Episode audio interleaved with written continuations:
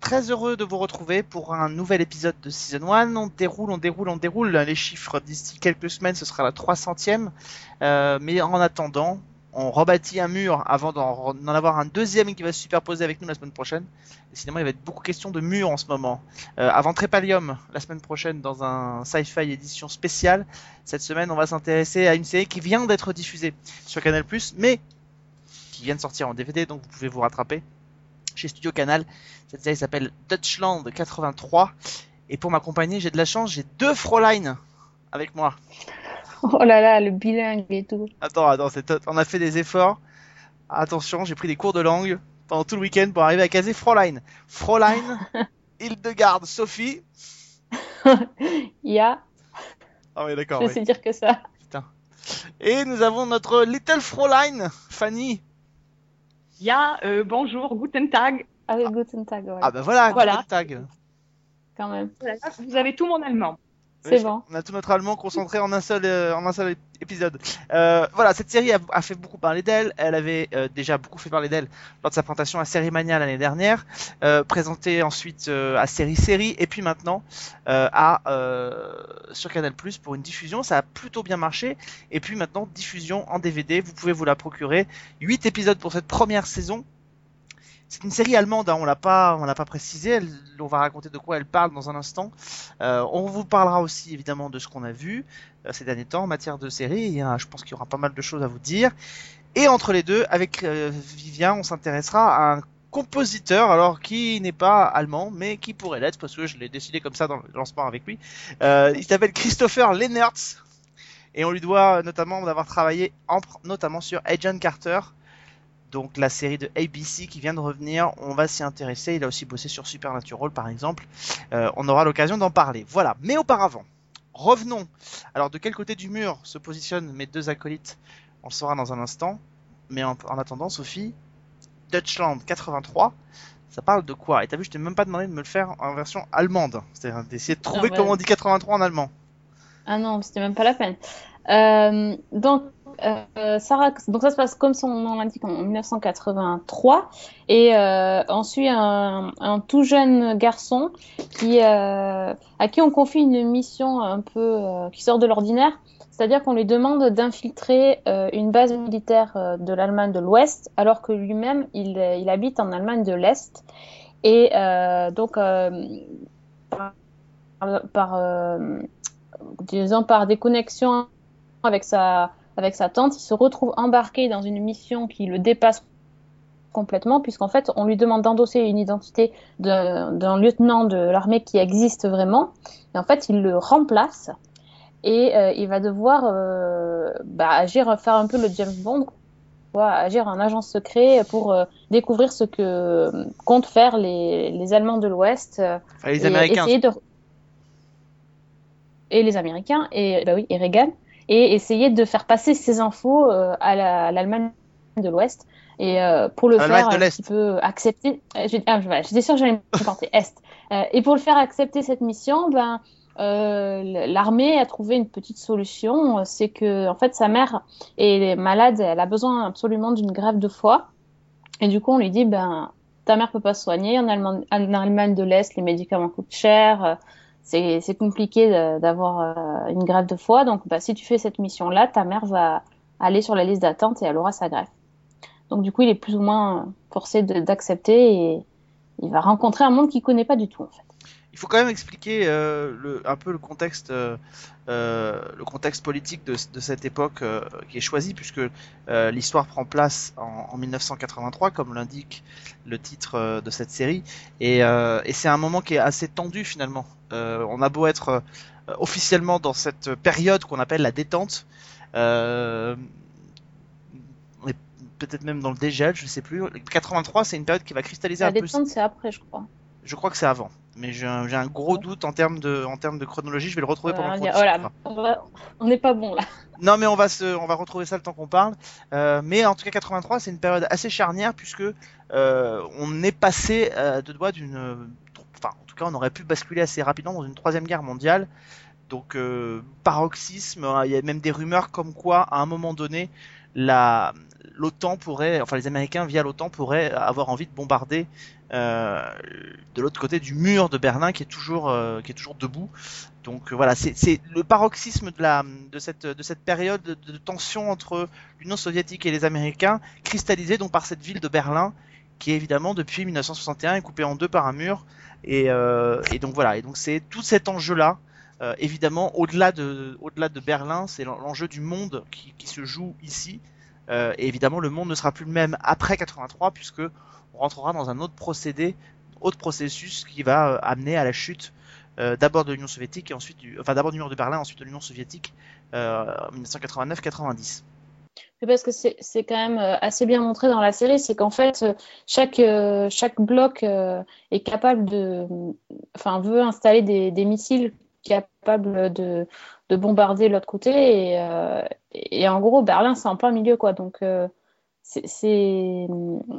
un, un truc, c'est la, course à l'angoisse. Il y a, il y a eu la, c'est un peu la répercussion qu'il y avait eu dans la crise des missiles à Cuba. C'est la même chose là, en 83, c'est-à-dire que c'est chaque, chaque nation essaye de, de s'armer le plus possible et là on les voit, ils sont complètement, enfin ils sont à deux doigts de, de, de basculer dans la guerre. Là c'est c'est hyper tendu. Et d'ailleurs il y a le discours de, de Reagan qui dit euh, que, le, que là-bas c'est l'empire du mal.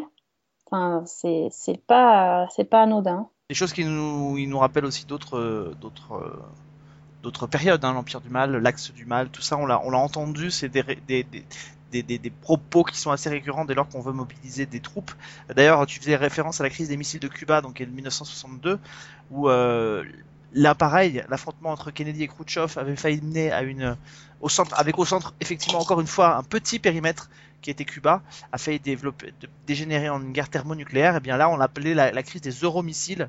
Euh, puisque c'est en fait, en fait tout commence à la fin des années 70 quand les soviétiques vont profiter de failles dans des accords pour installer des missiles à moyenne portée sur leur territoire, euh, ce qui va évidemment euh, leur donner une, supériorité extrêmement importante. Et ce sont des, missiles qui peuvent atteindre des zones qui se situent hors du bloc de l'Est, c'est-à-dire en Europe de l'Ouest et dans tous les autres pays. Donc les Européens ils vont alors à cette époque-là craignent une attaque de l'Union soviétique qui serait évidemment désastreuse, euh, puisqu'on parle pas de, petits missiles, hein, on parle de choses qui pourraient faire des dégâts. Et les États-Unis décident donc de mettre en place euh, des missiles, euh, notamment en, Allemagne de l'Ouest. Euh, et donc chacun des, deux blocs se fait face avec une armada de missiles d'une puissance terrifiante qui pourrait rayer finalement l'ensemble du globe de la carte parce qu'on sait ce que ça peut donner quand les choses s'enrayent. Donc voilà, effectivement, la comparaison est, très très juste entre avec la crise des, des missiles de Cuba de, de 1962. Alors revenons à cette série maintenant qu'on vous a essayé de, de vous réexpliquer un petit peu le contexte euh, qui est très très, très tendu euh, et qui est d'ailleurs assez proche d'ailleurs du contexte d'une autre série qui s'appelle The Americans. Euh, on est aussi au début des années 80, donc à un moment donné où tout ça se cristallise. Qu'est-ce que vous avez pensé de Deutschland 83 euh, Peut-être une série que Sophie tu auras découverte spécialement pour cette émission? Oui, tout à fait. Je, eh ben, je pense que j'aurais jamais regardé en fait. c'était, déjà passé sous mon radar. Je n'avais pas vraiment entendu parler de la série. Euh, bon, en plus, j'ai pas Canal, donc voilà. donc vraiment, je j'aurais pas regardé. Et puis c'est vrai que c'est moche à dire, mais de premier abord, une série allemande comme ça, je j'y serais pas allée. Autant tu me dis euh, une série nordique, j'y vais tout de suite. Autant une série allemande, tu vois, c'est le truc. C'est complètement idiot, mais euh, Bon, il y, a des- il y a des automatismes, il y a des choses dans- qui font que, en fait, euh, bon, je, voilà, j'y pensais pas. Ben, c'est une super bonne surprise. Euh, je dois avouer quand même que je l'ai regardé en français. Bon, après, euh, Oui, faut pouvoir avoir, euh, faut pouvoir. euh, Voilà. mais après, bon. L'allemand, faut pouvoir. C'est pas toujours évident. C'est une langue assez dure. Ouais, bon, après, j'aurais pu. Enfin, ce- ce- ben, voilà, je l'ai vu en français, je l'ai vu en français. hein. Euh, bah ouais, j'ai été assez touchée parce que, bon, déjà, ce, ce gamin, enfin, c'est presque, c'est un gamin, quoi. Il a 18 ans. Il, est à peine euh, rentré dans l'armée, il, il y connaît rien, il se retrouve euh, bah, manipulé par euh, sa tante qui, est une, belle garce, et, il se retrouve embarqué dans un truc, il n'a pas, du tout la portée, il mesure pas du tout ce qu'on lui demande de faire. Pour lui, on lui demande juste d'aller prendre quelques photos, et en fait, il est, au cœur d'un truc qui le dépasse totalement. Donc ça, j'ai bien aimé ce côté-là. Et puis, euh, il y a un petit côté aussi euh, assez euh, sympathique de voir ce, jeune homme qui est là et qui découvre en fait le, bah, capitalisme, le style de vie qui pouvait être celui de Berlin-Ouest à l'époque. Euh, dans le pilote, la scène où il se retrouve dans le supermarché, on a l'impression qu'il a les yeux qui vont tomber de- des orbites tellement il est, il ahuri de voir tout ce qu'il y a sur les étals, tout ce qu'on peut acheter, tout ce qu'on consommer. C'est euh, il y a un vrai, vrai décor. J'ai trouvé que c'était assez intéressant le, le, choc des cultures pour quelque chose qui est à la, qui est, euh, pour nous, c'est, pour nous, c'est le même pays maintenant. Enfin, faut, pas oublier qu'à l'époque, c'était deux pays complètement différents qui s'appelaient même pas pareil. Alors, il s'appelait pas, enfin, je sais pas si s'appelait pas pareil d'ailleurs, mais ils- en tout cas, il- le, le, le pays, effectivement, c'était la, il y avait la RFA Bah, et la RDA, RFA, RFA, ouais. oui. Il y avait la, c'est la- pas pareil. RFA, RDA. Oui, non, je parlais de Berlin, je, je m'étais, je m'étais, je m'étais planté. Euh, Mademoiselle Fräulein Fanny. Bah écoute, euh, moi j'ai vu euh, donc Deutschland 83 euh, juste après The Americans dont tu parlais. Ah. Et c'est assez amusant parce qu'en fait, The Americans, la saison, euh, la dernière saison, si je ne me trompe pas, s'achève exactement là où commence Deutschland 83 avec le même discours de Reagan. Donc j'ai plongé de l'un à l'autre sans sas de décompression. Ça a été un peu rude parce que ce sont deux séries qui ont quand même une tonalité totalement différente une ambiance qui est très différente. Je pense qu'on va en reparler. Et moi, bah, j'ai quand même aimé, et justement à cause des dif- différences. J'adore Diamond, mais j'ai trouvé qu'il y avait une certaine fraîcheur dans, dans Deutschland qui changeait agréablement.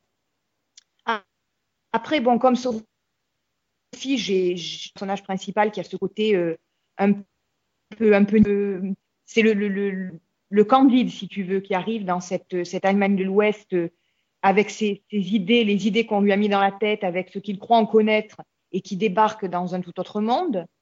Et par rapport à sa découverte de la société de consommation dont parlait très justement Sophie, moi, il y a une scène qui m'a marqué et je pense qu'elle a marqué pas mal de monde, c'est quand il, il achète un Walkman.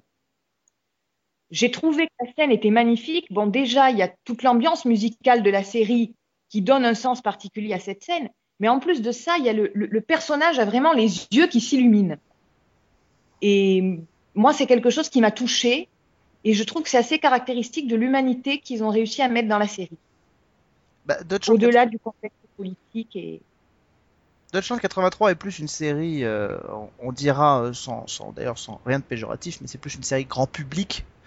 Euh, là où effectivement où, The Americans c'est un petit peu plus euh, un petit peu plus précise, un petit peu plus pointu. Je, je, je, voulais pas, quand je disais grand public pour The Americans, c'est qu'on est dans des on est dans des séries qui si a été diffusée aux États-Unis serait plutôt une série de network.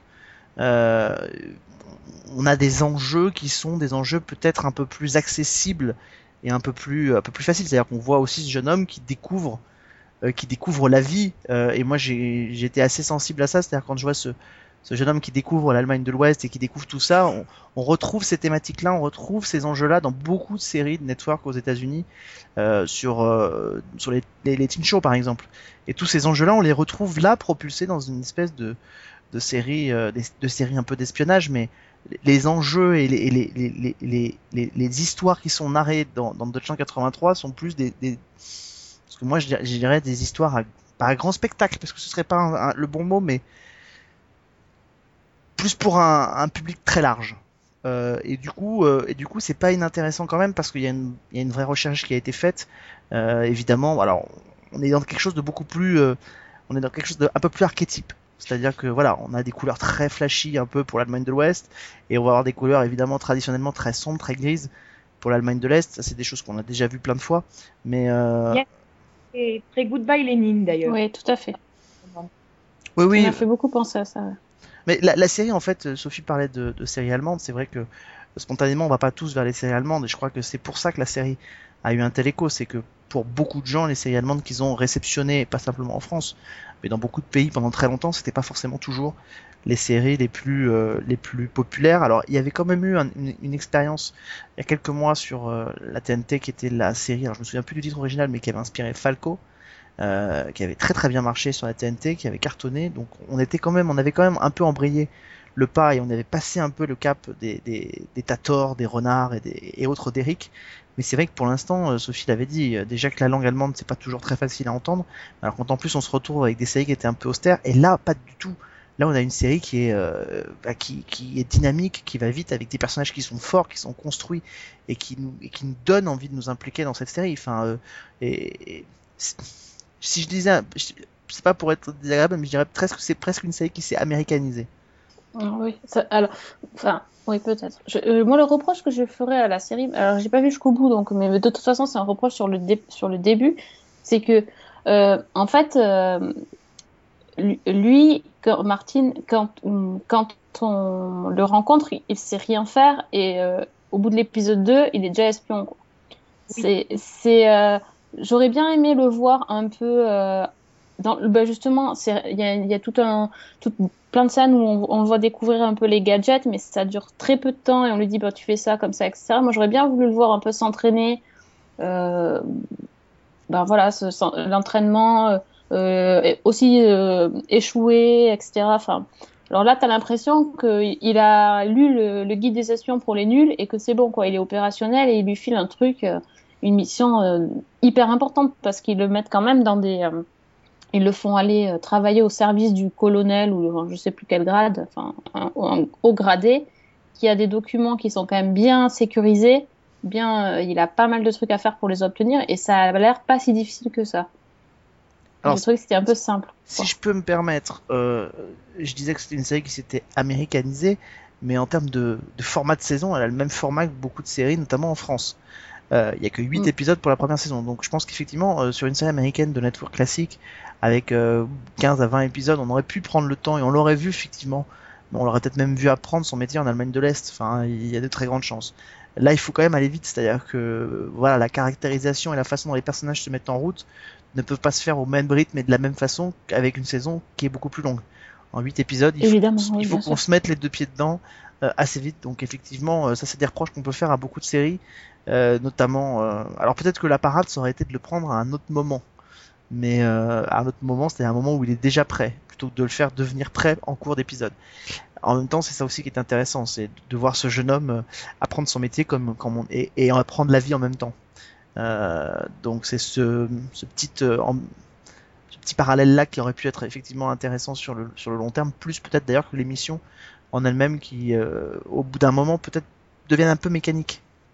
Oui, absolument. J'ai trouvé qu'il y avait aussi une, quelque chose qui était intéressant, c'était qu'il y avait quand même des moments qui étaient franchement comiques Mm. dans la série. Et, et cette, cette légèreté-là, c'était c'était presque ce que j'attendais, si tu veux, plus que les, les scènes d'action ou le- les missions d'espionnage. Bien qu'elles soient essentielles à l'intrigue, j'en suis bien consciente.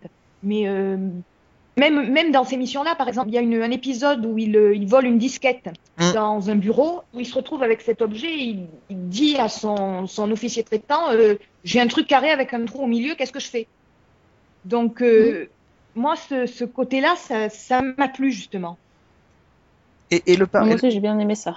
Et le parallèle avec The Americans, on le fait depuis tout à l'heure évidemment, je disais que c'était d'être un peu plus grand public que euh, que que Deutschland, euh, enfin que Deutschland 83 était peut-être un peu plus public que The Americans.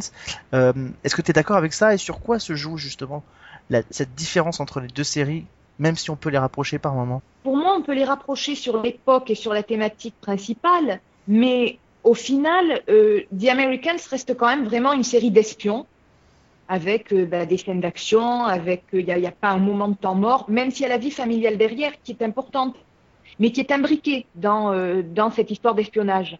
Dans Deutschland, en fait, si j'osais, je dirais presque que Deutschland, c'est l'histoire d'un d'une famille et d'un jeune homme qui se retrouve dans une, une série d'espionnage. Et The Americans, pour moi, c'est l'inverse. Hmm. C'est-à-dire, c'est une, une série d'espionnage où la famille vient s'imbriquer, Hmm. si tu veux. Je sais pas Ouais, ouais. si c'est très clair, mais Si, si, si, si, si, si, c'est-à-dire que Deutschland est plus, à la limite, serait peut-être plus un drama avec des teintes, euh, avec des grosses teintes d'espionnage, alors que, euh, alors que pour, euh, pour The Americans, on, on crée une série d'espionnage et puis on, on y insuffle un peu de, un peu de drama pour diluer tout ça. Et euh, évidemment, la marge, la marge est peut-être assez fine comme ça entre les deux. La frontière est assez fine, mais sauf que c'est dans le traitement qu'on voit bien, et notamment le, le type de chaîne euh, qui les diffusent, peut-être où la, où la différence peut, où la différence peut plus se faire. Sophie, euh, sur la musique, parce qu'il est beaucoup question de musique aussi dans Ouais. cette série, euh, notamment le générique, alors qui est très très très efficace, mais on parle beaucoup de musique. Euh, quand quand j'en parlais la semaine dernière, je disais que euh, ça rapprochait peut-être un peu parfois de, de ces, en termes de, de bande originale de, de, de séries comme euh, Halt and Catch Fire. Mais voilà, la musique est essentielle dans cette série. Oui, tu sais quoi, au début j'ai eu super peur parce que ça a commencé par euh, la chanson euh, 99 Balloons, là, de, enfin, je sais pas comment on le dit en, al- en allemand, la chanson allemande. Et euh, je me suis dit, oh là là, ça va être que de la pop allemande. euh, J'ai commencé à avoir peur. je me suis dit, oulala. Et en fait, non, pas du tout. Euh, bon, déjà, même les chansons allemandes qui étaient choisies étaient bien, en fait.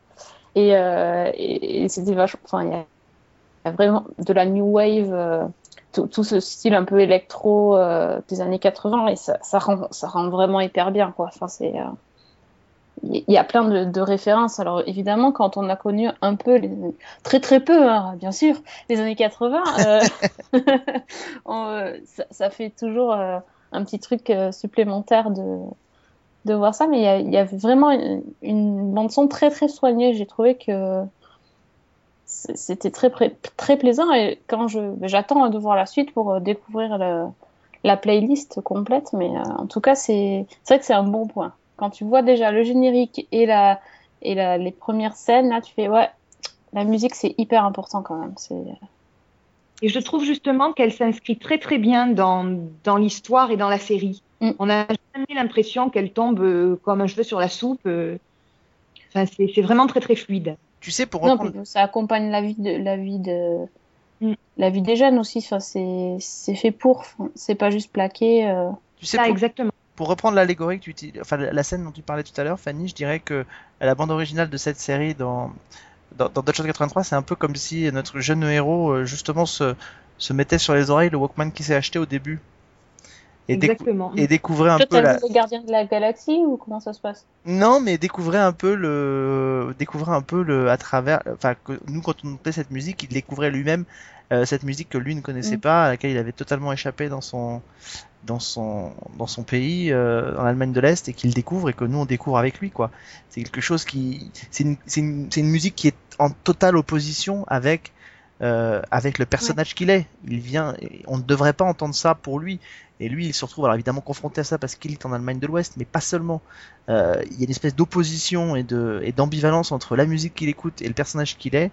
Et ce qui est intéressant c'est justement de voir jusqu'où ce personnage va va aller va évoluer va-t-il se, à un moment donné se retourner? Enfin c'est ça qui est hyper intéressant à découvrir Ouais, c'est intéressant, surtout qu'il il, a, des raisons de de re- d'être attaché à l'Est parce qu'il a sa famille, il a sa petite amie, il a qu'une envie, c'est d'y retourner, mais en même temps, l'Ouest, c'est quand même, euh, ça lui ouvre des perspectives qu'il n'aurait jamais pu avoir s'il était resté à l'Est. Il découvre un monde nouveau, il y a des opportunités qui se présentent à lui. Euh, c'est compliqué, il est vraiment tiraillé entre ces deux, euh, entre ces ces deux pays et c'est un peu comme le Kens d'ailleurs.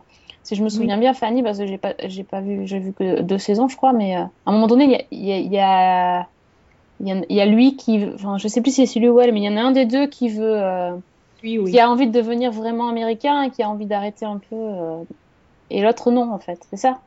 Oui, oui, c'est lui qui est beaucoup plus ambivalent et effectivement.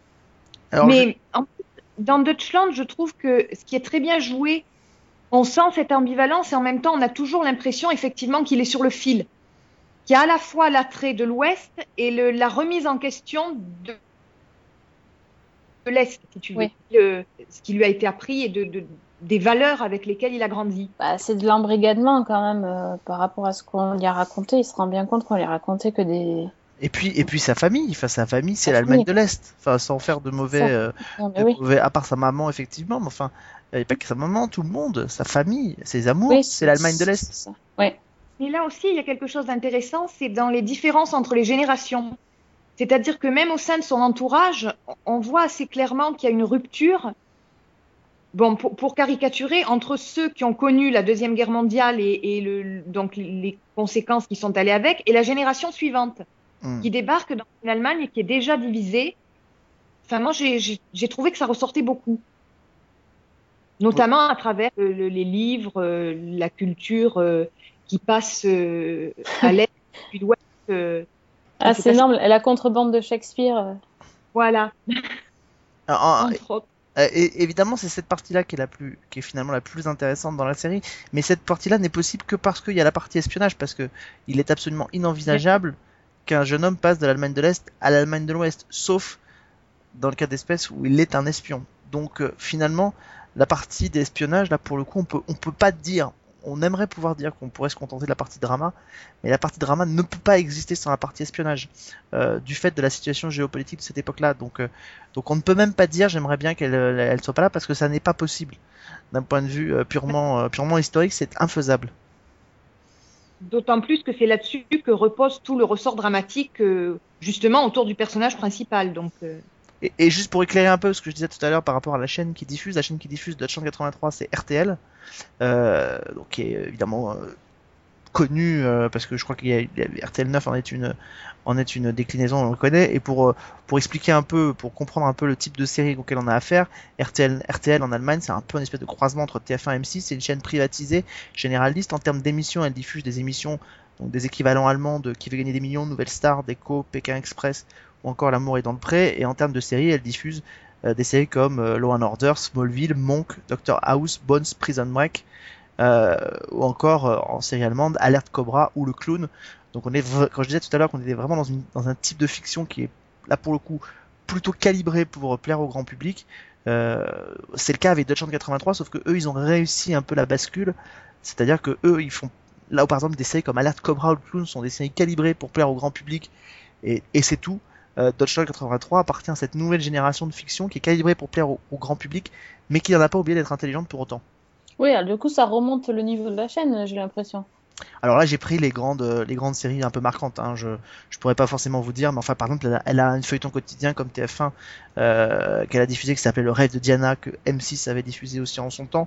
Donc voilà, on est dans cette, euh, on est dans cette, dans cette ambiance là. Voilà, donc on est plutôt sur une série qui est une série commerciale qui a pour but de faire de l'audience. Et voilà, mais elle le fait bien. C'est-à-dire que c'est un peu comme certaines séries de TF1 un peu comme un profilage. Alors on n'est pas dans le même registre, mais un peu comme un profilage, c'est-à-dire on fait une série calibrée pour plaire au public de TF1 et en même temps on s'ouvre en essayant de proposer quelque chose d'un peu plus euh, intelligent, d'un peu plus différent des autres. Bah là c'est exactement le cas avec Deutschland 83 qui, qui à mon avis fait cette, euh, nouvelle, euh, ce nouveau virage aussi peut-être pour la fiction allemande. C'est une série qui a été extrêmement importante en Allemagne aussi, qui a permis là d'un seul coup d'ouvrir un peu les frontières et de et que comme tu l'as très bien dit au début Sophie, de, de changer un peu l'opinion que tout le monde pouvait avoir sur la fiction euh, euh, sur la fiction allemande. Alors que certainement ça- plein de gens, notamment un, un de nos, nos vieux comparses qui était avec nous, euh, qui est venu quelques fois dans cette émission, on aurait pu nous en parler, Henri Larski, qu'on avait reçu euh, au tout début, Mhm. qui s'intéressait beaucoup à la fiction allemande, euh, aurait certainement beaucoup à nous dire pour nous expliquer que euh, les, les fictions allemandes, c'est pas, il y a pas, il y, a- il y a eu un, certainement un juste milieu entre Derrick et, et Deutschland 83 C'est aujourd'hui. Bah oui, mais on n'a pas tout vu, nous, justement, c'est pas... Ça n'a pas trop passé la frontière. Bon, en tout cas, euh, Deutschland 83, ça passe. Euh, c'est en DVD euh, au Studio Canal. Chez Studio Canal, vous pouvez vous procurer les 8 épisodes de cette saison 1 euh, en attendant peut-être une saison 2. Avant de discuter de ce qu'on a vu, je vous propose de nous d'un petit brin de musique avec Vivien. On va s'intéresser, je l'ai dit, à Christopher Lennertz. Christopher Lennertz qui a travaillé sur notamment Agent Carter. Avec avec Vivien, on va donc revenir sur comment justement créer de nouveaux thèmes musicaux tout en s'inspirant de ce qui a été fait au cinéma. Euh, et pour euh, juste vous donner un petit avant-goût de ce qui nous arrivera avec Vivien dans les prochaines semaines, la semaine prochaine on parlera d'adaptation de Stephen King à la télévision en termes de musique et dans deux semaines on parlera, on commencera à parler de John Williams dans les séries télé. Et Ouh là là là là. il y en aura Il y a pour du tout, lourd, là. hein. il y en aura pour tout le monde. Mais pour l'instant c'est Christopher Lennertz et juste après je reviens avec mes deux Fräulein.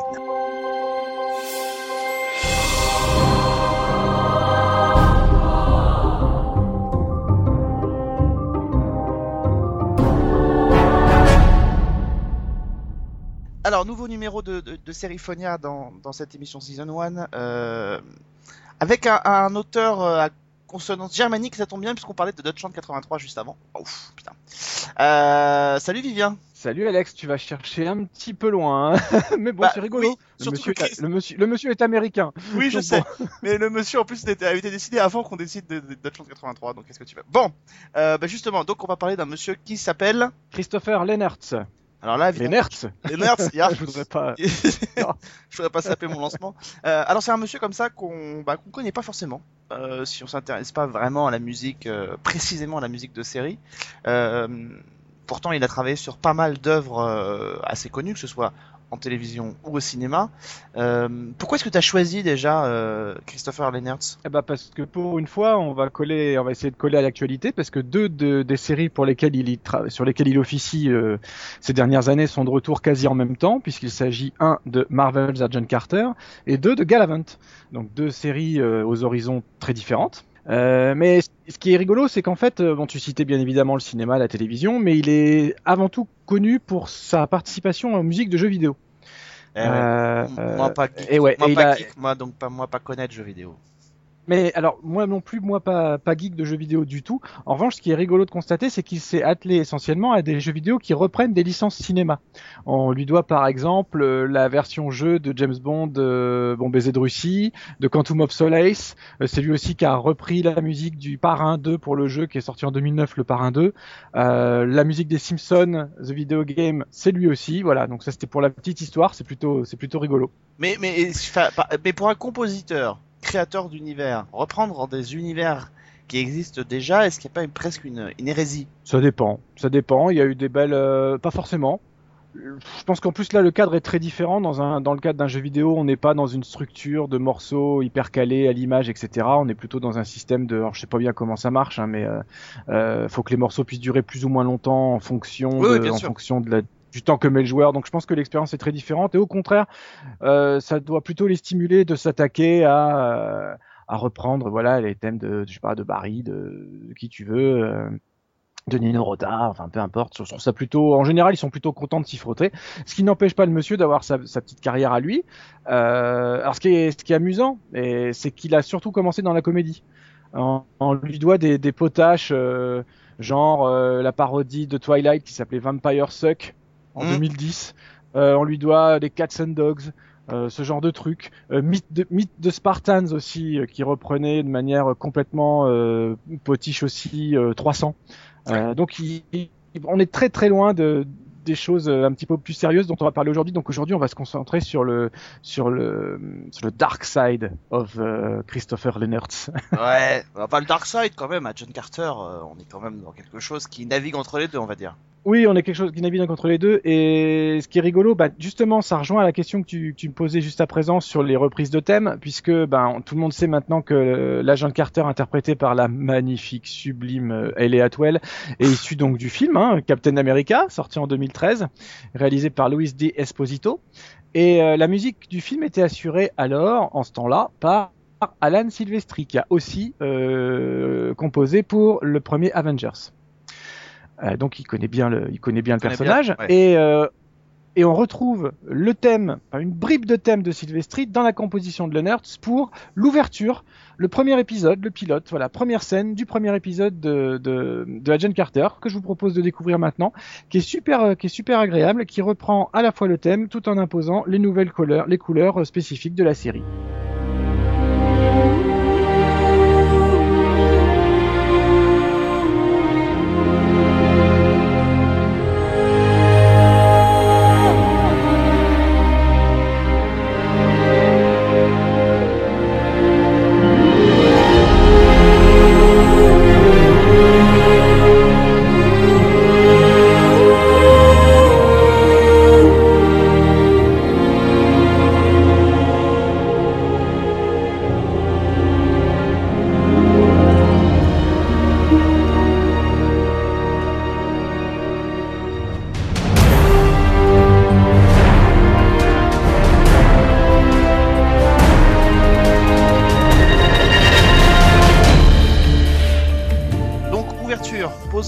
Bases. En règle générale, d'ailleurs, c'est comme en, c'est comme dans la mise en scène ou même en écriture. euh, Ce qui se passe au début d'une série peut être un, miroir, une vitrine pour ce qui va se passer derrière. euh, pour poser la patte de l'univers de la série.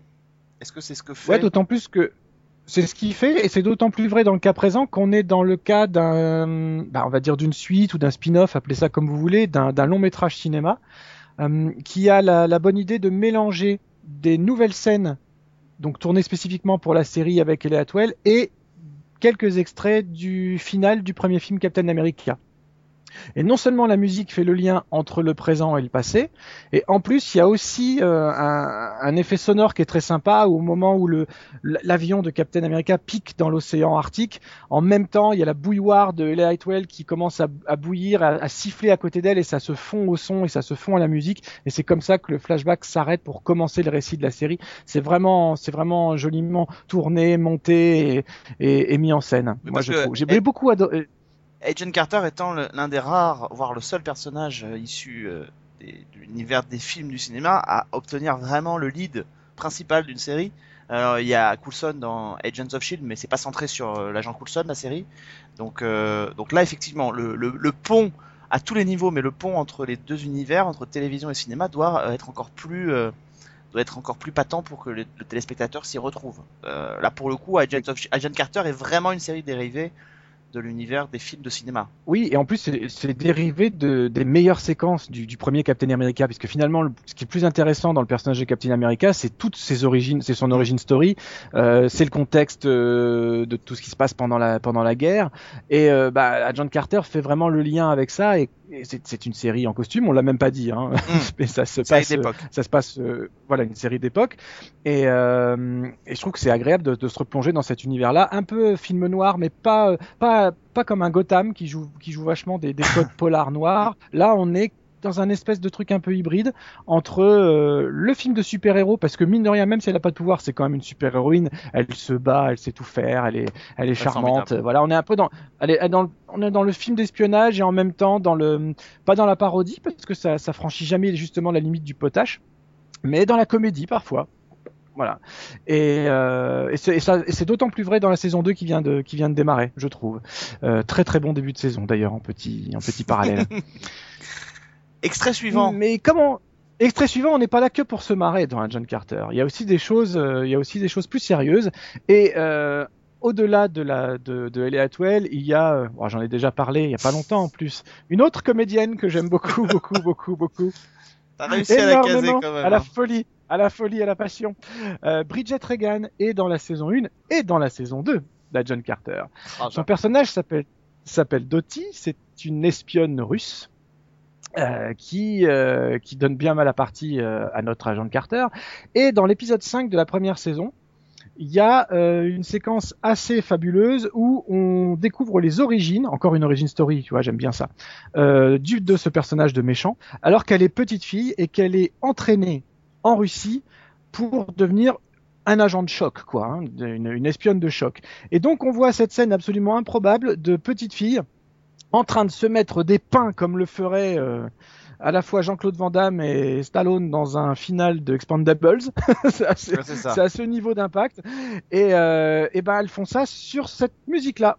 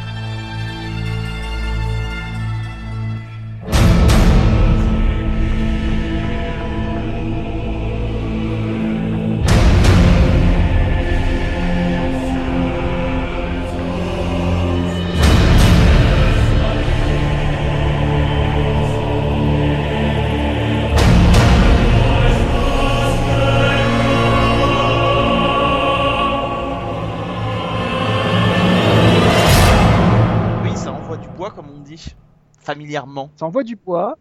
il y a du cœur, on pense au pays de l'Est, on est bien dans la Russie, on est bien dans tout Dans ça, et en même temps on garde le côté dans le froid et en même temps dans le côté épique euh, de, de, de ce type de séquence. Et on retrouve le thème d'ailleurs un peu plus loin euh, lorsque Bridget Regan, là, euh, vraiment son personnage à l'âge adulte, se remémore ce type d'entraînement, ce type de scène lorsqu'elle est toute seule en train de préparer son futur coup d'éclat. Alors ça, c'est. Moi j'aime beaucoup. Bah oui, c'est un, un univers qui est, euh, c'est une musique qui est, efficace euh, et qui, parce que vous savez que ce qui caractérise euh, Agent Carter aussi, c'est, on, on l'a pas dit, mais c'est qu'il y a énormément de reprises de titres euh, de la musique des années 30-40 qui est diffusée dans la série, euh, donc euh, avec qui donne effectivement une couleur, une couleur, une couleur pardon à la à la série et qui permet de la dater, qui permet de vraiment se replonger dans cet univers-là. Et les reprises sont d'ailleurs assez réussies. Donc, euh, donc il fallait pas que les musiques appuient non plus trop cette, euh, cet aspect-là et qu'elles partent dans quelque chose peut-être d'un peu moins, euh, d'un peu moins rétro et d'un peu plus grandiose. Exactement, tu, tu as tout dit en fait. Il y a le contraste entre les scènes typiques d'époque, on va dire à la Mad Men, pour, pour vraiment faire une, pour faire un raccourci clavier euh, facile, où là on a plus recours au style musical de l'époque, avec beaucoup de cuivre, des trucs un petit peu enlevés, tout ça. Et lorsqu'on retourne dans l'action, eh ben c'est là que Christopher Lenners finalement il peut vraiment imposer sa propre personnalité et ses, propres euh, tonalités. Voilà, perso tonalité, on va appeler ça. Tiens, ouh, c'est joli. C'est un beau mot ça. d'autres émissions. Copyright. C'est un beau mot. Hein. Copyright, Vivi the Kid. Euh, alors le, le, le monsieur Christopher Lenners s'est aussi essayé et pendant longtemps d'ailleurs à un autre univers qui est très radicalement différent, mais euh, qui a aussi sa propre identité. Moi, c'est sur une série que j'aime beaucoup euh, parce qu'elle est parvenue à créer quelque chose, euh, un vrai univers et une vraie atmosphère sur une chaîne qui a priori, a priori, je dis bien, ne lui laissait pas la place pour le faire. C'est Supernatural. Euh, puisque Christopher Lenners a travaillé pendant, je crois, de 2005 à 2012 sur, euh, sur Supernatural. Absolument. Et il a travaillé sur d'autres séries aussi, hein, comme Révolution, mais celle-là, on a décidé de l'oublier. Donc je la cite simplement et puis on n'en parle pas. C'est pas musicalement ce qu'il y a de plus euh, incroyable. On va être honnête. On est dans une série d'ambiance. euh, tout le monde sait que les équipes de tournage euh, viennent pour la plupart d'X-Files. Et il faut, il faut avouer que Christopher Leonard, dans ses épisodes, même si j'aime bien, hein, euh, ne, ne fait pas autant d'effets qu'un Mark Snow. Il propose quelque chose de différent, mais finalement d'un peu plus simple. Euh, et avant de continuer à en parler ensemble, on va tout de suite passer l'extrait. Donc j'ai sélectionné un extrait de la première saison, puisque c'était celle qui donnait le ton. Euh, symboliquement, j'ai choisi un, un extrait d'un épisode qui avait été réalisé par euh, le regretté Kim Manners, qui est Qui vient un des réalisateurs principaux sur X-Files et qui est malheureusement décédé depuis. L'épisode s'appelle Dead in the Water et euh, c'est le troisième de la saison 1. Et c'est vraiment un, morceau typique de discussion. Voilà, les deux frangins arrivent, euh, ils essayent de régler le mystère euh, autour d'un lac. D'ailleurs, il y avait la, il y avait Amy Hacker euh, qui était connue euh, pour son, rôle d'Angel notamment, euh, qui, jouait dans cet épisode. Et là, c'est typique une, séquence de personnages qui parlent, puisqu'il y a les deux frangins qui parlent à une vieille dame pour pour avoir un petit peu des, bah, des informations et avancer un peu dans leur enquête. Donc musicalement, en sourdine derrière les dialogues, Christopher Lenners vous propose ceci. Il faut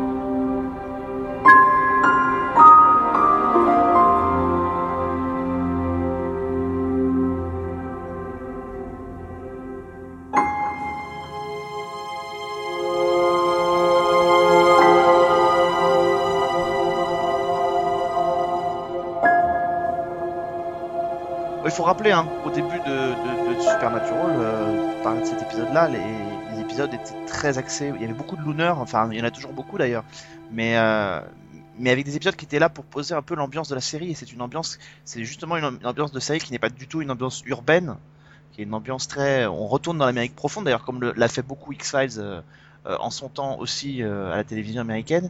Et, et ces premiers épisodes de la saison 1 sont pour ça assez, assez symptomatiques parce que euh, on est dans quelque chose de très, de très gothique. Et il y a beaucoup de scènes de discussion, tu l'as dit, entre les deux frangins, puisqu'on les voit dans leur Impala euh, euh, circuler à longueur de temps dans les États-Unis. Et, et ça fait partie de ces scènes-là. Donc là, c'est pas dans la voiture, mais, mais ces scènes de discussion, il y, en a, il y en a pas mal en tout cas dans la série. Entre les frangins, avec les gens qu'ils rencontrent. Il y, en a, il y en a beaucoup, et ce qui fait le- le- la force musicale de la série, c'est surtout les chansons. Là, pour le coup, dans Supernatural, c'est tous ces vieux standards du rock, de, de, de alors, ACDC, bien évidemment. Il y a, il y a du Metallica, il y a de tout. Enfin, il y a du, il y a du très très lourd. Et finalement, bah, même moi, qui suis pourtant hyper attaché aux compositions originales, dans Supernatural, j'attends chaque nouvelle incursion de, de, de chansons qui tâchent, quoi. Voilà, Comment qui pas- dépotent. Voilà. Comment ne pas aimer Highway to Hell dans, Ah bah, par exemple. dans Supernatural, qui est devenu un peu la marque de fabrique de la série. Complètement. Et euh, voilà. Et donc le morceau qu'on vient d'entendre, eh ben, comme je vous le disais, il est très très simple, petite mélodie au piano, petite sourdine euh, derrière avec les cordes. Voilà. Je dis pas que c'est bien, je dis pas que c'est pas bien, mais c'est ça fait partie des morceaux qu'il est important de mettre aussi en, en relief de temps en temps parce que bah, les séries comme les films regorgent de ce type de morceaux qui finalement s'écoutent assez pas difficilement, ça se laisse écouter, mais sans, sans réel engagement en dehors de leur contexte filmique. C'est plus du tapis, voilà, exactement. C'est de la, oui, c'est un coloriage nécessaire, indispensable même, mais pas forcément au- aussi parlant que d'autres morceaux, comme celui qu'on vient d'entendre sur euh, sur euh, le personnage de Dottie de, de John Carter. Mais ceci dit, ça, Voilà, d'ailleurs. ça- ceci dit, ça se tient plutôt parce que si tu pars du principe que les ambiances de reprise d'Adrian Carter, un peu jazzy, un peu années 40, euh, contrebalance avec des, des, des envolées un peu euh, un peu lyriques dans, dans, dans, les compositions, euh, quand on a des compositions sur Supernatural qui sont euh, issues vraiment du, rock et des, morceaux qui envoient vraiment très fort, euh, peut-être qu'effectivement à côté pour contrebalancer et pour les mettre beaucoup plus en avant, il faut avoir des musiques qui sont peut-être juste de la toile de fond et qui euh, et qui ne savent qu'à accompagner l'action plutôt que parce que sinon les deux les deux risqueraient d'entrer en collision assez vite. Exactement. Et, et finalement, Leonard, dans Supernatural, ne s'attache à, à- à accorder des thèmes que dans ce qu'on va appeler la mythologie de Supernatural, c'est-à-dire ce qui relie les garçons à la quête de leur père, les retrouvailles avec le père et tout ça. C'est les seuls moments où il y a des thèmes un petit peu plus spécifiques. Voilà. Le reste du temps, ce sont les chansons qui définissent les personnages, vraiment. Alors tu, tu as tu as pré- tu as prévu après de parler d'un autre euh, projet alors là honnêtement que je ne connais pas du tout. Sand Sinner. Alors, je vais pas, je vais pas mentir, j'ai pas vu ce téléfilm. D'accord. Euh, voilà, je ne l'ai pas vu, mais j'ai l'album depuis très longtemps. Euh, il date de quand déjà? Il date, voilà, il date de 2002. Et euh, en revanche, j'aime beaucoup l'auteur dont euh, qui est à l'origine de la nouvelle qui a inspiré ce téléfilm, qui n'est autre que Cliff Barker. Cliff Barker, c'est un monsieur qui s'est vraiment spécifié spécifié dans l'horreur, on lui doit notamment les Hellraiser, on lui doit Cabal, on lui doit Lord of Illusions, qui avait été un superbe aussi euh, film avec Scott Bakula, euh, tiré de, tiré de son œuvre. Oui oui. Tout à je crois fait. voilà. Et il me semble d'ailleurs qu'il Il avait faisait sur euh, M6 je crois. voilà. Voilà. Et la musique était intéressante aussi, mais c'était un autre compositeur. Et euh, en introduction, je disais qu'on allait parler du côté sombre d'un compositeur, de Christopher Lennertz. Mais là, on peut pas plus sombre. Euh, et justement, ce qui est intéressant, c'est que il ne reprend pas des thèmes de par exemple, puisque les univers ne sont pas liés. Mais en revanche, il va s'inspirer néanmoins de la patte de Christopher Young, qui est le compositeur cinéma, qui avait notamment euh, fait les premiers Hellraiser, et qui était absolument géniaux en termes de musique. Euh, J'aime beaucoup les films aussi, mais alors les, CD de, Christopher Young, j'y voue une passion euh, assez, immense. Et, et ce morceau-là, euh, je sais plus comment il s'appelle d'ailleurs, je vais vous, je vais vous Adagio redire ça for tout de the suite. New World. Adagio for the New World, exactement. Donc je peux pas vous le resituer dans le contexte. Encore une fois, je n'ai que l'album, je n'ai pas vu le téléfilm. Pour une fois, je peux pas vous replacer ça sur des images. Mais écoutez, euh, moi j'adore.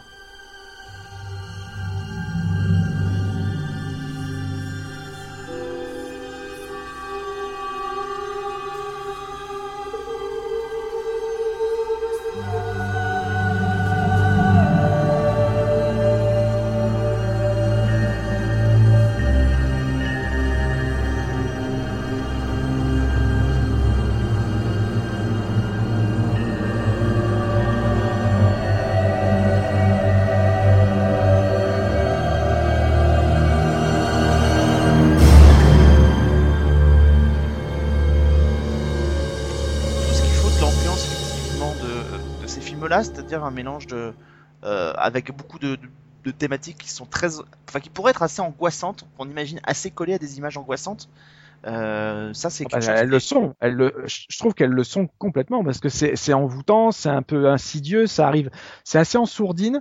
Il y, a- pas de justement, y a Imagine pas un grand vampire. Tu vois, on pourrait presque imaginer un grand vampire qui descend des escaliers sans que personne ne le voit, tu vois. Ça pourrait être un peu ce type de, de séquence. Ça pourrait, ça pourrait effectivement. Non, mais pour donner un Ouais, peu l'atmosphère, cool, effectivement. C'est-à-dire que c'est quelque chose qui, c'est une musique qui s'insinue, qui arrive, qui, qui se pose, qui de, de manière euh, assez, euh, qui prend le temps de s'installer, qui prend le temps d'installer, euh, de distiller l'angoisse, euh, comme on le peut l'avoir dans certains, dans pas mal de, de, de, de ces films, euh, de ces films, puisque l'action, je crois, se passe dans les années 1800, donc on est dans quelque chose qui est, qui, qui pourrait avoir Oui, des tonalités un peu gothiques. Au moins, je pense que ça démarre en 1800 et après, ça arrive dans le temps présent, quelque chose comme ça. En tout cas, c'est quelque chose qui, c'est une histoire de moine et, euh, donc les consonances un peu religieuses qu'on peut entendre dans les dans chœurs sur le morceau sont, sont justifiées par euh, par ça. Après, malheureusement, encore une fois, j'en ai j'en j'en- j'en sais pas plus. Et, euh, et bah écoute, ça fait autant euh, pour les auditeurs un téléfilm à découvrir que pour nous deux. voilà, comme ça, on sait que Oui, on peut se plonger actuellement dans Sunsinner à l'occasion euh, oui. un dimanche où il fera pas beau. voilà, c'est ça, et on sera pas dépressif. Euh, on sera pas précis. en quoi, en quoi Un petit mot sur Galavant. Oui, Galavant quand un même. petit mot sur Galavant.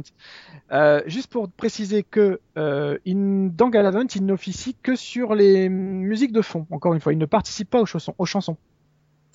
Euh, les chansons sont écrites par un monsieur qui s'appelle Alan Menken et qui a beaucoup travaillé chez Disney. C'est lui notamment qui a composé toutes les chansons pour La Petite Sirène, La Belle et la Bête, euh, Pocahontas, Aladdin. Enfin voilà, le, euh, le- le second renouveau, le second âge d'or des grands dessins animés classiques de, Disney. Et les chansons sont écrites, enfin composées par Alan Menken et les paroles d'un monsieur qui s'appelle Glenn Slater. Donc voilà, Christopher Lenners, juste pour être bien spécifique, quand on dit qu'il travaille sur Galavant, il fait les musiques, euh, bah, le score, quoi, mais ne participe pas aux, chansons. Voilà.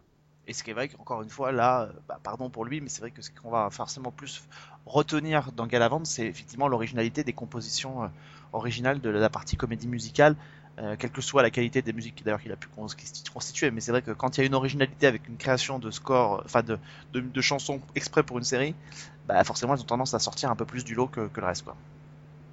Forcément. Voilà. Agent Carter, c'est une série qui, euh, en tout cas, alors, a un peu de mal en termes de, en termes d'audience encore, euh, encore cette année. Alors, on, on va voir si effectivement, euh, dans sa grande mensuétude et puis surtout dans son envie de, globaliser tout, euh, ABC va continuer à, faire confiance à la série comme elle le fait avec euh, Marvel Agents of Shield, avec cette espèce de volonté d'avoir un univers étendu cinéma-télévision, euh, avec des, films de cinéma qui cartonnent et des séries de télévision qui peuvent se permettre du coup de ne pas excessivement bien marcher, mais de, permettre d'étendre quand même un peu, euh, peu l'univers. Évidemment, on continuera dans cette émission et ailleurs de, suivre, de suivre Agent Carter, mais c'est justement avec Agent Carter qu'on va terminer cette pastille. Absolument. On va, on va finir sur un thème euh, très positif. Voilà, on va finir dans la bonne humeur, euh, puisque ce qui un, des côtés euh, intéressants et même très spécifiques à la série, c'est le, c'est le sexisme qu'il pouvait y avoir dans ces années-là. Et euh, Agent Carter, forcément, est toujours relégué au second plan par rapport à la suprématie masculine, sauf à un moment donné où, on- enfin, on lui reconnaît un petit peu de talent pour euh, et de service rendu à la nation. Et euh, ça se concrétise par le thème qui va, qui va conclure cette, euh, cette pastille qu'il me tarde déjà de retrouver la semaine prochaine. Et la semaine prochaine, on sera toujours dans du sombre d'ailleurs, hein, puisqu'on va s'intéresser aux adaptations euh, de Stephen King à la télévision. Et alors là, mon grand, il va falloir que tu sois habile pour me convaincre, parce que euh, on peut pas dire que j'ai été très convaincu parce que j'ai vu à la télévision des adaptations de Stephen King. Donc euh, le challenge va être costaud pour toi. Mais c'est bien pour ça qu'on parle de musique. Et on continue dans un instant Season 1 euh, avec toute l'équipe, avec le, le bloc-notes de fin d'émission. On se retrouve nous la semaine prochaine avec euh, Vivien pour Seriphonia, nouvel épisode.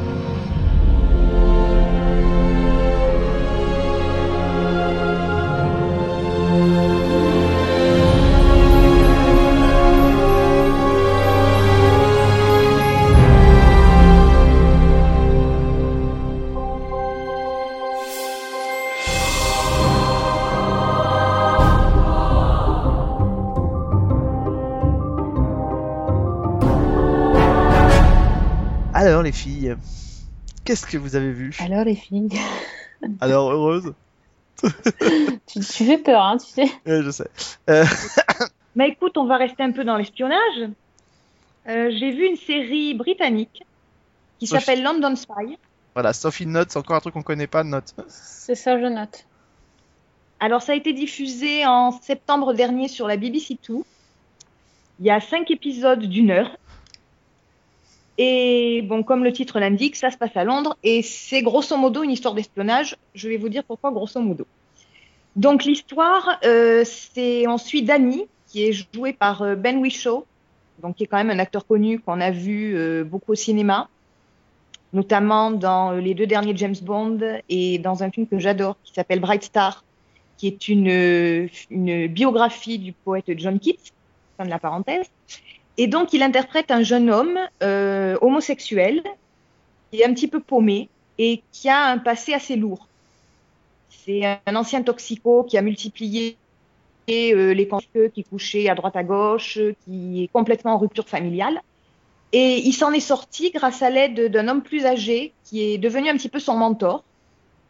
Et donc, quand, la série commence, il travaille dans un grand entrepôt où il transporte des colis pour, euh, pour des clients.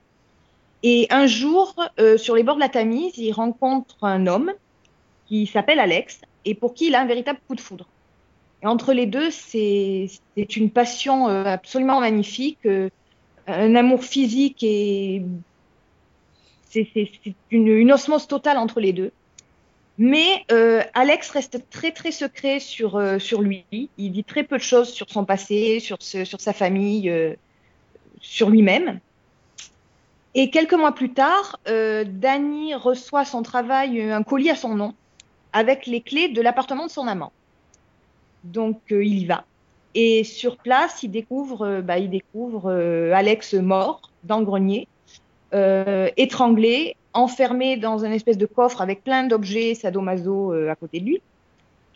Et ça ne correspond pas du tout à ce qu'il croyait savoir de, de, son amant.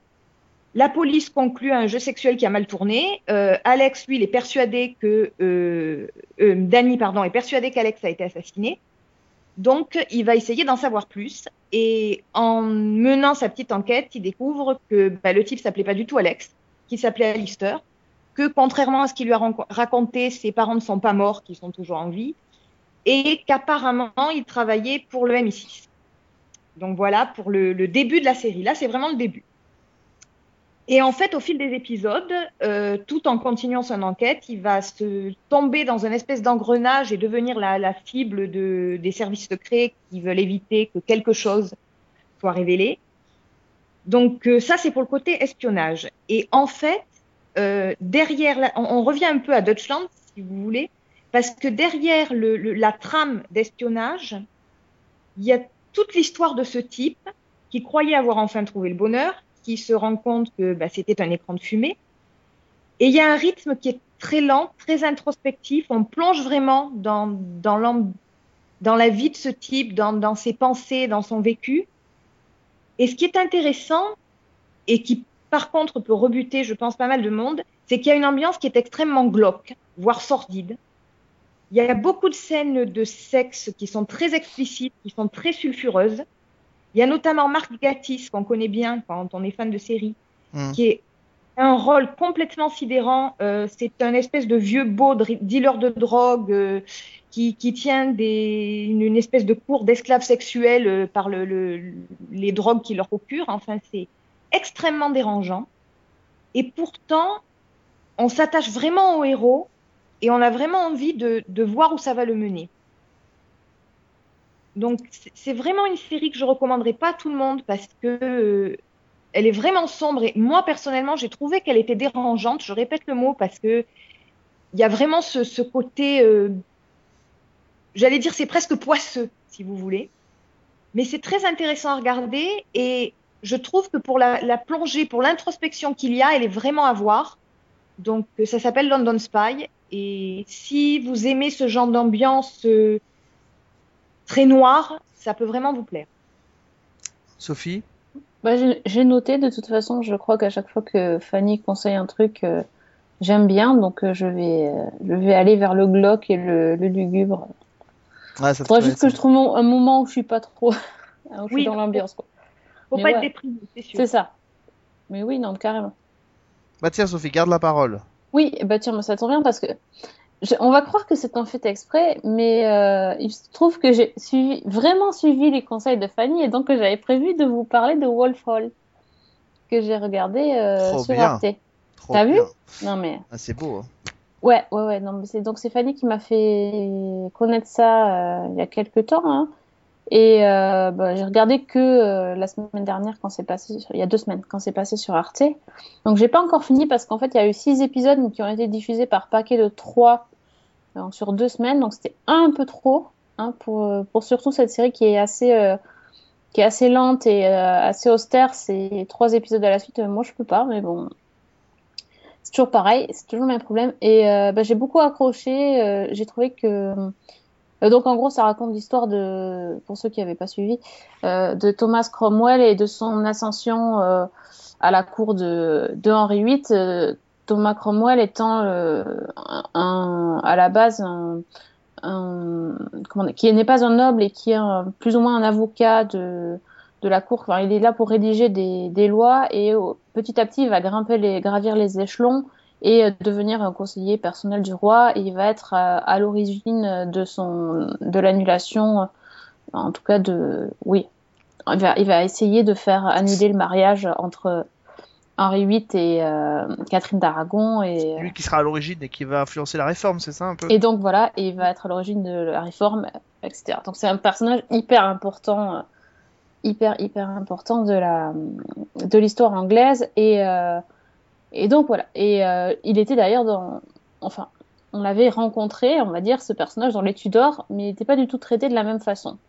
Donc euh, ici ici euh, dans Wolf Hall c'est un personnage euh, extrêmement euh, austère mais très mais vraiment fascinant. J'ai trouvé que c'était euh, bah, c'est un gars en fait il paye pas de mine mais quand il parle tout le monde l'écoute en gros c'est ça. Et il est tellement habile et intelligent qu'en fait il arrive à à faire pencher toujours la balance de son côté il arrive à bien manœuvrer pour euh, pour arri- arriver à ses fins il, connaît il est très fin stratège il arrive bien à analyser les gens du coup il, arrive à les faire euh, changer d'avis ou, du moins à, les faire euh, réagir de la façon qu'il qu'il avait prévu. Enfin, il est, très très fort. Hein, donc euh, c'est vraiment intéressant de voir ça. Euh, bah, l'acteur qui le qui le joue, c'est Mark Rylance. C'est un acteur de théâtre. En fait, c'est on sent le métier derrière. Là là il n'y a pas de doute. C'est vraiment du très très très du très très lourd au niveau casting. Euh, ce qui ne cache rien, il y a également Damien Lewis qui joue Henri VIII. Hein, donc euh, c'est voilà, ça c'est toujours Damien Lewis. Moi, j'aime bien cet acteur et euh, il est pas désagréable à regarder, faut dire. Euh, il, il est il est pas mal dans le dans le rôle d'Henri VIII. euh, voilà. Et euh, il y a aussi d'ailleurs Marc Gatiss, comme quoi il est partout. Hein. et pardon, Il est partout. Il est partout. Marc Gatiss, c'est un truc de fou quand même. Non, mais moi, je peux plus voir une série anglaise sans tomber sur lui. Donc, Non, mais il y est tout le temps. Ah, bah, c'est bien ce qui me semblait. c'est ça. Donc voilà, donc j'ai vraiment bien aimé le, le, comment dire, la mise en scène, les, les, les décors, la photo, c'est, c'est vraiment, euh, c'est somptueux, c'est, tout est filmé à la bougie. c'est un truc de fou quand même. Enfin, quand, quand tu penses au boulot qu'il y a pour la, pour la lumière, c'est, c'est incroyable. C'est, euh, voilà. un, un petit budget de 7 millions quand même de livres pour, euh, pour la série, hein, c'est énorme, énorme. Mais bon, c'est ça vaut le coup. Franchement, il n'y a, y a que six épisodes. euh, voilà, Il y aura une saison deux, c'est- hein. Il y aura une saison 2, ouais, euh, mais pas tout de suite, tout de suite, hein, si j'ai bien compris, parce que le, le bouquin n'est pas fini d'écrire. Alors, mais 2017. l'année prochaine. Oui, oui, j'ai pas dit. Oui, enfin, Fanny l'avait dit, mais c'est adapté d'un livre euh, de Hilary Mantel qui s'appelle Le Conseiller. Et donc, euh, voilà, le, la suite n'est pas encore est en, est en cours d'écriture. Voilà. Et pour petite info, hein, pour celles et ceux qui alors, euh, connaîtraient un peu l'histoire ou auraient lu, auraient lu, auraient vu les Tudors, euh, le destin de Cromwell, euh, c'est quand même que c'est lui qui va euh, favoriser la chute de Anne Boleyn. euh, et que c'est lui qui va essayer de, de confier de mettre dans les pattes d'Henri VIII euh, Anne de Clèves, sa quatrième épouse, euh, et que bah, ça va difficilement passer avec Henri VIII, et que on- parmi les, alors on n'a jamais su si c'était vraiment vrai ou pas, mais parmi la légende, c'est que le, à la chute de, de Cromwell, quand il sera exécuté dans les Tudors, on nous explique que effectivement le, le, le bourreau chargé de d'exécuter Cromwell s'y serait repris à plusieurs fois pour le décapiter, Euh, histoire de histoire qu'il souffre bien Euh, alors dans la, dans la série c'est lié effectivement dans les Tudors c'est lié à, une- à des histoires de cul comme c'est toujours le cas dans les Tudors. Euh, oui, c'est mais vrai. grosso modo euh, il était pour le pour l'exécuter il l'accuse de trahison, d'hérésie, de corruption et Comme euh, tous, hein. comme tous Ouais, d'ailleurs. Et euh, effectivement, alors dans la série, je crois, je sais plus, je crois qu'on dans les Tudors, on, on dit que euh, les, les, les, les- les opposants de Cromwell, et il s'en était fait beaucoup des opposants, parce qu'il y a eu il y a eu beaucoup de, massacres, notamment pendant sous le règne de, Cromwell. Euh, les opposants à Cromwell au sein de la cour, euh, dans la série, ils disent qu'ils ont fait boire le bourreau plus que de raison la veille. Euh, et donc dans la série, on le voit bien, hein, c'est le bourreau s'y reprend avec sa hache à plusieurs reprises pour décapiter Cromwell. Donc, voilà. En tout cas, il a bien, on dira qu'il a bien dégusté quand même au moment de sa, de cette décapitation. Donc Wolfhall, et la saison 1 est disponible en DVD chez euh, Arte Édition. Voilà pour celles et ceux qui voudraient, euh, qui voudraient le, découvrir. Euh, à mon tour maintenant, je voudrais vous parler. euh, alors, je, ne parlerai que de cette série-là cette semaine, mais je l'ai découverte un peu par hasard. J'en avais déjà entendu parler. J'ai découverte en vue d'une rencontre que je dois faire avec les créateurs de cette série. Et alors j'avoue que j'ai pris un, un gros coup dans la tête. Euh, je vais vous parler d'une série qui a quand même 4 ans d'existence déjà. Elle a été lancée le 2 février 2011 et c'est au Québec qu'elle a été lancée. Euh, cette série s'appelle 19-2. Alors 19-2 c'est une série qui est créée par euh, deux messieurs qui s'appellent Réal Bossé et Claude Lego. Euh, ce sont pour la particularité, les créateurs de la série, ce sont aussi les deux comédiens principaux de cette série. Euh, 19-2 c'est quoi? 19 c'est pour le euh, on pourrait dire, si on parlait d'une série policière américaine, on dirait que ce serait le, principe, euh, le commissariat, ce serait un peu le poste 19, et euh, à l'intérieur de, ces, de ce commissariat, les patrouilles euh, sont regroupées par... euh, les, patrouilleurs sont regroupés par deux, euh, et chacun porte euh, un numéro. Et là, on suit, en fait, cette série, on suit la patrouille numéro 2 du poste 19, euh, qui sont composés de deux hommes, euh, Nick Beroff, qui un jour en mission va perdre son, partenaire euh, qui va être euh, grièvement euh, euh, touché à la tête et, euh, et on va essayer de lui infliger dans les pattes un nouvel, un, nouvel officier qui s'appelle Benoît Chartier. Euh, évidemment, bon, ça c'est assez traditionnel, la, co- la, la, la cohabitation entre les deux va, pas très très bien se passer au, départ. Euh, moi, je voulais vous parler d'autre chose de cette série. Je voulais vous parler du premier épisode de la saison 2 parce qu'il est assez symptomatique de ce qui se passe dans cette série. Et pour vous prouver que c'est bien, on a, on a, on a vanté les mérites de True Detective pendant très longtemps, mais je vais vous montrer que bah, bien avant True Detective, il y avait une série qui avait déjà fait quelque chose d'assez remarquable. C'est 19-2 justement. 19-2 dans le traitement, c'est assez proche de Southland.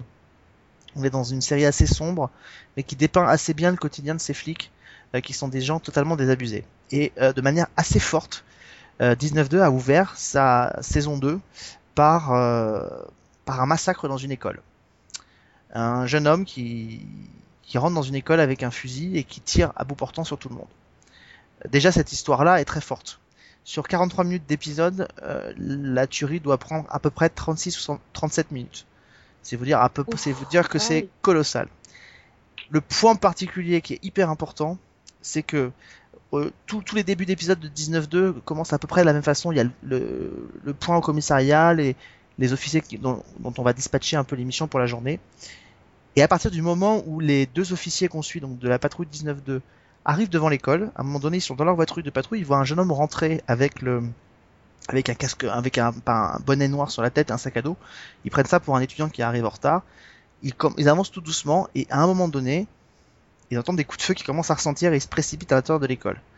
À partir de ce moment-là, et pendant 13 minutes, ça ne sera qu'un seul et même plan séquence. 13 minutes de plan séquence en temps réel où on va suivre la caméra qui va se balader dans l'école suivant l'évolution des policiers et surtout ce sera comme donc un plan séquence c'est-à-dire qu'il n'y a pas de coupe tout est pris d'une C'est chaud. tout est Ah pris ouais. comme ça. Souvenez-vous, hein, pourquoi j'ai fait référence à True Detective, c'est comme ça que la série, la saison, l'épisode 4 de la saison 1 se terminait. Tout le monde en a parlé énormément. ouais. Évidemment, sauf que là, effectivement, cet épisode-là, c'est en 2012, donc bien avant True Detective, et cet épisode, et ce moment-là, donc, est extrêmement fort parce qu'en fait, à aucun moment on ne voit, on ne voit les assaillants que de très très loin. Le premier, euh, la première fois que la, la caméra rentre dans l'école, euh, le réalisateur de la série qui s'appelle Pods, alors Pods, il avait réalisé des épisodes en France d'une autre série qui s'appelait Minuit le soir, je sais pas si vous vous souvenez, qui avait été diffusée sur le câble, et en France, il avait travaillé pour Arte sur une série qui s'appelait Xanadu.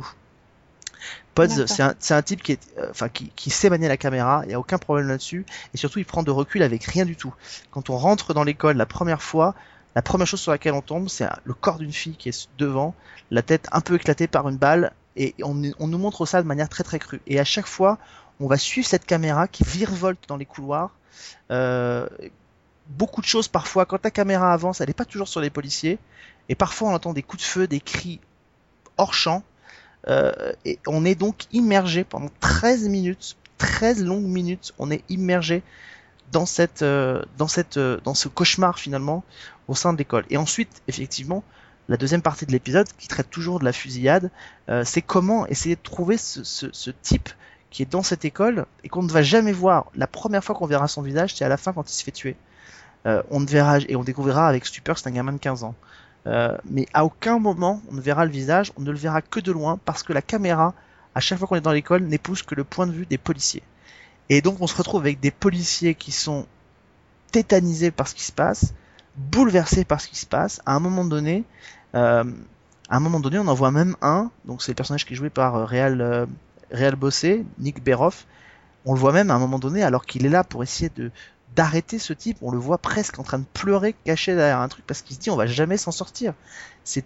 Enfin, c'est terrifiant. Et, la dernière partie de l'épisode, c'est évidemment l'après euh, fusillade.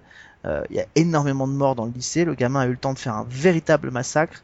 Euh, et c'est toute la, le, le contre-coup de tout ça, parce que l'un des, des flics a été obligé d'abattre le, le tireur.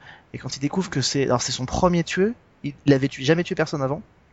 Quand il découvre qu'en plus c'est un gamin de 15 ans, c'est le contre-coup de tout ça. Euh, l'épisode s'appelle School. Euh, alors je crois qu'en plus il a été diffusé justement après une tuerie dans un lycée au Québec. Donc il a eu un retentissement euh, absolument phénoménal quand il est passé là-bas. C'est un petit bijou cet épisode, pardonnez-moi l'expression vis-à-vis du sujet. Et évidemment avec tout ce qui est arrivé l'année dernière à Paris, ça prend un écho tout particulier quand même. Mais c'est un petit bijou cet épisode, je vous le conseille, c'est le premier épisode de la saison 2 de, de 19-2.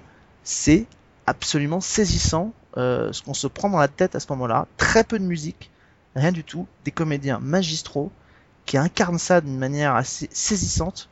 Euh, ouais, franchement, euh, la série va arriver sur TV5 Monde dans les prochaines semaines et cet épisode-là est certainement ce qu'on a fait de plus de plus fort et de plus électrique à la télévision. Enfin moi qui m'étais donné de voir depuis très longtemps quoi, parce que j'avais vu des films comme Elephant par exemple de Gus Van Sant qui était déjà assez euh, assez fort, mais là d'être capable de montrer quelque chose comme ça de manière aussi crue, aussi froide, aussi violente et en étant immergé dans l'horreur, ça m'était jamais arrivé de voir quelque chose comme ça. C'est diffusé sur une chaîne qui s'appelle Radio Canada. C'est l'équivalent euh, d'une grande chaîne de télévision comme France 2, quoi. Donc euh, voilà, je vous le recommande chaudement. Alors la série entière, trois saisons de 10 épisodes, c'est pas non plus trop. Mais si vous ne devez voir qu'un seul épisode ou si vous voulez chercher comment commencer la série pour la découvrir, commencez par le premier épisode de la saison 2 qui s'appelle School. Ah, Ça donne super envie, disons, son... Oui. cette série. Et c'est Tu très très rends bien. bien, tu rends bien le, le côté immersion, justement, j'ai l'impression. Ah mais c'est. Moi, j'ai euh, jamais entendu parler de la série, mais Moi j'en avais entendu parler vaguement, il y a eu un remake en plus euh, fait par le Canada anglophone. Euh, donc il y a eu un remake qui a été fait qui s'appelle aussi 19.2. Donc faites attention si vous cherchez la série de ne pas tomber sur la partie euh, sur la version anglophone. Euh, cherchez bien la série euh, francophone québécoise euh, avec Réal Bossé et Claude Legault. Mais euh, voilà, c'est euh, c'est une série qui a beaucoup fait qui a fait date au Québec. Et voilà, je, je, je pense qu'elle fera, elle fera date aussi quand elle va arriver, quand elle va arriver chez nous dans quelques semaines.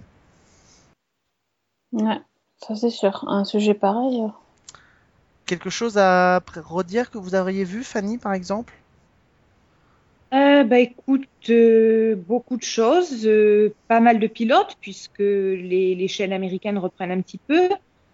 Euh, bah, par exemple, American Crime Story, Mhm. puisque c'est tout frais, j'ai vu ça hier. Donc euh, pour euh, pour euh, expliquer rapidement, c'est euh, le c'est un retour sur le procès euh, de O.J. Simpson, Donc qui avait été euh, accusé du meurtre de son ex-femme. Et donc, c'est la, la reconstitution des événements et de l'enquête. C'est par l'équipe euh, de American Horror Story. On retrouve d'ailleurs pas mal d'acteurs. dont euh, Sarah Paulson qui est dans un, des rôles principaux puisqu'elle joue le, le procureur qui est chargé de, de poursuivre O.J. Simpson. C'est Cuba Gooding Jr. qui joue O.J. Simpson. Il y a aussi David Schwimmer dans le rôle de, du meilleur ami donc de O.J. Simpson. Il y a John Travolta qui joue son avocat. Enfin, il y a du beau monde. Euh, J'ai trouvé que le premier épisode était une entrée en matière assez efficace, qui pose très très bien le- le- l'affaire. Et c'est intéressant parce que, euh, bon, je pense que je suis un petit peu dans la situation de, de tout le monde en France, c'est-à-dire que j'en ai entendu parler, je connais vraiment les grandes lignes, mais euh, ça, ça remet bien en mémoire les, les détails, en particulier les, les détails de l'affaire criminelle en elle-même. Donc, euh, à, à voir, euh, je, je pense que je vais suivre parce que j'ai vraiment accroché sur ce, sur ce pilote. Euh, les acteurs sont bons, même si euh, le fait de les avoir vus jouer justement dans d'autres séries, euh, pour moi, ça a été un petit peu gênant. Mais euh, je, je pense que ça peut donner quelque chose de sympa, donc euh, à, à suivre à mon avis. Euh, C'est une excellente actrice, mais j'en peux plus de voir Sarah Paulson partout, dans toutes ces séries-là. Pardon, hein, mais euh, elle joue très très bien, euh, voilà, mais euh, à un moment donné, hein, c'est assez con, mais en termes d'identification, moi j'y arrive plus. Écoute, c'est simple. Il y a, y a elle, mais il n'y a pas, y a pas qu'elle. Hein. Tout au long du générique, du, du, de- du déroulé des, des, des- du nom des acteurs, en fait, c'est presque un jeu. Genre, tu pointes ceux que tu connais et t'attends de les voir apparaître à l'écran. Ouais, et mais, tu marques un point, le premier à le repérer. Quoi. mais en fait, je trouve qu'on est en train de. Là, précisément, on est en train de toucher du bout euh, de doigt la limite de, l'exercice de changer le, casting, mais garder les acteurs. Euh, Enfin, changer les, le- les personnages, mais garder les acteurs de saison en saison dans les, dans les séries de Ryan Murphy, dans ses anthologies. Et je trouve que là, on touche à la limite, c'est qu'à un moment donné, on en a tellement l'impression de les voir tous. Enfin, c'est pas qu'une impression d'ailleurs, ils sont tous dans, les, dans toutes les séries que ça devient un peu gênant. Alors là, elle fait le pont entre American Horror Story et American Crime Story. Euh, le titre est assez, euh, en plus assez, euh, assez proche. Alors. Vu les grands noms qui sont là, il y a peu de chances de se dire qu'on va les retrouver pendant 5 ans. Mais enfin, si on doit se retrouver Sarah Paulson dans toutes les saisons d'American Horror Story et maintenant dans toutes les saisons d'American Crime Story, ouais, bon. Et puis je suis pas, je suis pas, enfin, il y a eu des bons échos plutôt sur sur ce pilote, alors je peux être assez intéressé. Maintenant, honnêtement, je sais pas si euh, je sais pas si ça m'intéresse vraiment là pour le coup de voir une affaire euh, réelle euh, narrée comme ça sur euh, sur C'est un peu la limite de l'exercice. Pour l'instant, euh, bon, c'est juste le pilote, donc c'est vraiment la mise en place, ça va. Mais je, je me demande justement sur la longueur ce que ça peut donner. euh, parce que justement, c'est un peu ce qu'on soulignait il y a, il y a 15 jours. avec sur, Making euh, Murderer. Voilà, exactement. Alors, il y a le prisme de la fiction qui, qui, qui éloigne un petit peu ce- cette problématique-là, et le temps aussi, puisque c'est quand même une affaire qui date des, des années 90. Mais quand même, euh, je, je ne sais pas si ça sera pas gênant sur la longueur. Bah, surtout que l'affaire O.J. Simpson, c'est pas la première fois qu'elle inspire une série, puisqu'elle avait donné, c'est par le prisme de l'affaire O.J. Simpson qu'avait, que Steven Bochco avait eu l'idée de créer Murder One, euh, dans les années 90 aussi.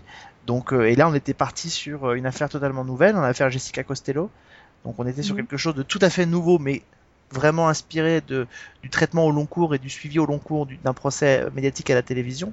Euh, et là, on, finalement, on la boucle et bouclée, on revient à l'affaire première qui a donné euh, naissance à cette, série et qui est maintenant à sa propre série.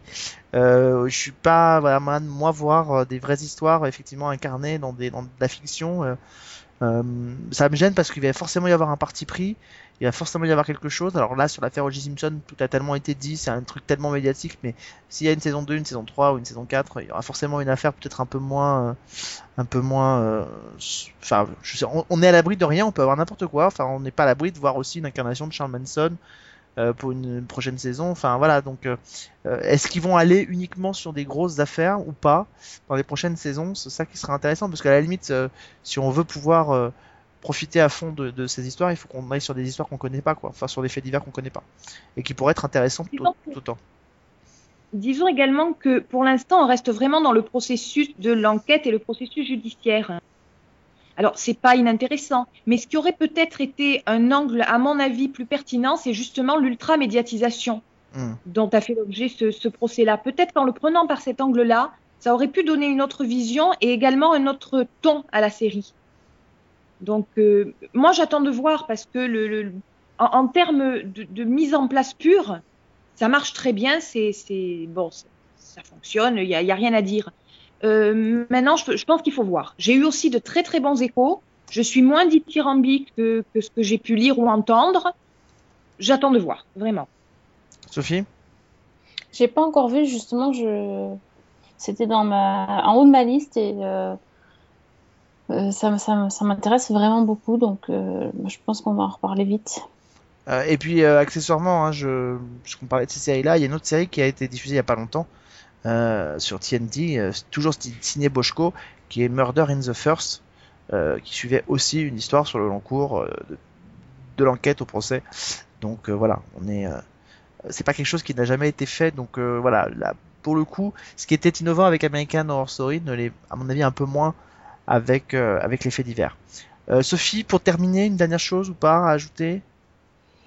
Hum, Pas, hein, c'est pas obligé. Non, non, je, je vois pas là tout de suite. Eh ben c'est pas grave, on a déjà dit pas mal de choses, on a déjà dû- Ouais. on vous a déjà commencé, recommandé beaucoup de choses, Euh, donc on va garder le reste pour plus tard. Bah oui, j'attends Trépalium Oui, pour la Oui. semaine voilà, bah oui, prochaine. Ah oui. Oui, je sais, Alex. Ne- ne- ce sera pour la je semaine me ferai prochaine. ma propre opinion. Je sens que ça va, ça va fighter la semaine prochaine. Euh, Prévalium, donc la nouvelle série d'Arte au crible de euh, Season 1 pour l'épisode 284. Euh, merci à tous en tout cas de nous avoir suivis la semaine prochaine. Euh, donc Trépalium dans le sci-fi avec euh, Cédric. Euh, on parlera aussi musique grâce à Serifonia. Euh, bah, merci en tout cas à Fanny d'avoir été avec nous. Mais merci à vous de m'avoir accueilli. Mais comme d'habitude, tu es ici chez toi. Et puis nous on se Sur de retrouve- plein de bons conseils, on va pas euh, Ah, bouder pas- de notre plaisir. Hein. Exactement. Et on se retrouve nous la semaine prochaine? Ah ben carrément, et en attendant, bonne semaine et bonne série.